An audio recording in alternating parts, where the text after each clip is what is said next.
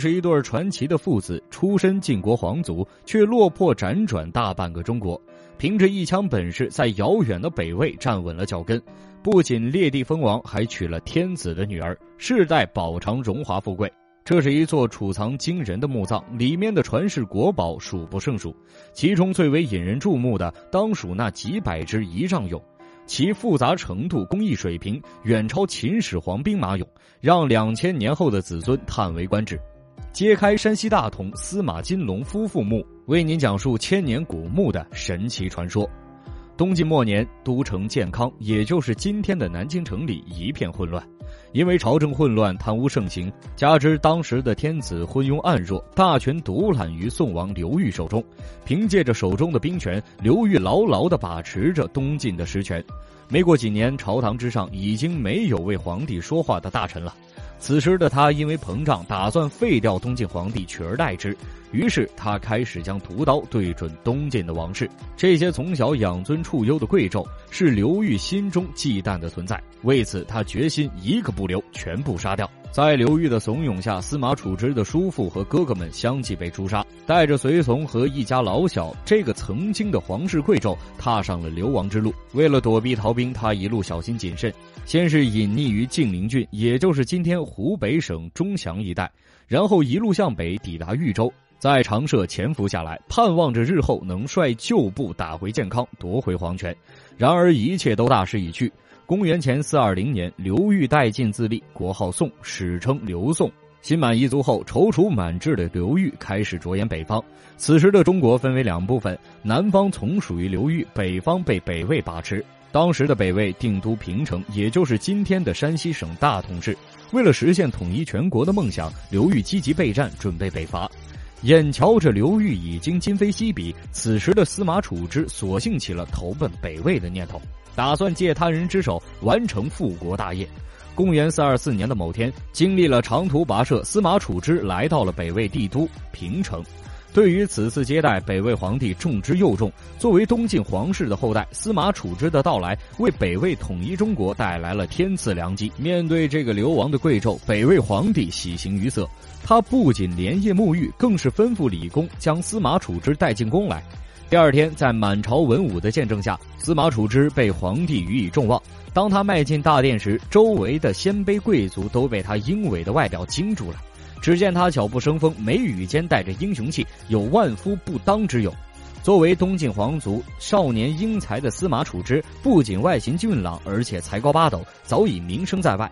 凭着北魏皇帝的重用，司马楚之很快便在北方站稳了脚跟。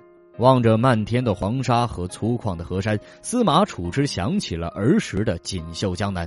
那时的他还只是一个懵懂的少年，每日寻欢作乐，不知愁滋味。如今国破家亡。境遇变迁，一切都显得那么悲凉。和阴雨连绵的江南水乡不同，粗犷豪迈的北境有着别具一格的风貌。北魏政权起于大兴安岭，建立者隶属于鲜卑族的拓跋部。在漫长的岁月中，他们迁徙到中原，凭着能征善战，征服了中原各部，建立了北魏帝国。鲜卑人的生活方式和中原农耕有着天壤之别，他们擅长狩猎，衣着服饰从简，大多为窄袖搭配长裤。由于气候寒冷，也经常带着兽皮质的风貌。他们的饰品也别具一格，如耳环、戒指、项链等，都带着浓郁的鲜卑文化。鲜卑人作为马背上的民族，骨子里流淌着的豪迈和激情。平日里最好狩猎和歌舞。这幅山林狩猎壁画气势宏大，鲜明地勾勒出鲜卑人狩猎的宏大场面。其中朱红色的动物表现出惊慌四散逃亡状，与后面追赶的鲜卑猎手形成了尖锐的对比。三名猎手头戴白色高帽，帽翅在空中飞舞。远处的骏马上，几名鲜卑武士手握利刃追赶着动物，他们通力合作，将这些惊慌失措的猎物驱赶到陷阱里。这是一幅宴乐杂耍壁画，再现了千年前鲜卑人聚会狂欢的场面。头戴黑色鲜卑帽、身穿白色交领袍的达官贵人端坐在帷幕之下，身旁是服侍的侍女，在他的周围挤满了各式各样的杂耍，有唱曲的，有喷火的，还有围观叫好的。每个人形象各异，眼上洋溢着喜悦的表情，一派喜气洋洋的氛围。几个小人攀爬在细小的竹竿上，惊险刺激，让人拍案叫绝。此时的北魏在多年的潜移默化中，已经接受了中原文化。曾经的逐水草而居慢慢被搁置在一边。他们和中原人杂居，形成了独特的文化。作为一个土生土长的南方人，司马楚之在这里体味到了难得的差别。春去秋来，鸿雁南渡，转眼间十年过去了。在这漫长的时间里，因为战功赫赫，司马楚之被北魏皇帝授予安南大将军之衔，特封琅琊王，享受着封王拜相的待遇。此时，南方的刘宋早已摩拳擦掌，随时打算征伐北魏。为了抵御刘宋大军，司马楚之被派往长社镇守南方。面对一眼望不到头的宋军，琅琊王沉着冷静，屡立战功，不仅收复了大片失地，而且还重创了刘宋大军，亲手俘获了上万人。这在中国历史上都是罕见的。不仅如此，司马楚之还留下了把柳筑城的美谈。时值北魏太武年间，为了征伐北方的如如，司马楚之奉命督运粮草。一天，校尉来报说，粮草的毛驴耳朵被人剪掉了。作为名将之后，司马楚之饱读兵书，他立即吩咐道：“全军提高警惕，以防敌人来袭。”原来那些被割掉的驴耳是用来邀功请赏的证据。司马楚之料定，不远处就有如如的大军。在那个天寒地冻的日子，司马楚之无险可守，他顿生一计，命令将士们摘柳树，将坚韧的柳条编在一起，倒上冰凉的河水。因为天气寒冷，河水很快便凝结成了冰。在柳条的捆绑下，一座晶莹剔透的冰栅栏出现在了眼前。靠着这些滑溜坚硬的格挡，司马楚之抵御了如如人的大军，最终取得了战争的胜利。回朝后，北魏太武帝听闻，对司马楚之大加赞赏，不仅加官进爵，还把守卫云中的重任交给了他。为了拉拢司马楚之，北魏皇帝力排众议，将爱女河内公主下嫁给了他。一时间，司马楚之成了当朝驸马，位极人臣。之后的几年里，夫妇二人相敬如宾，生下一子，唤名司马金龙。司马金龙继承了父亲的遗风，少年英武，被封为第二代琅琊王。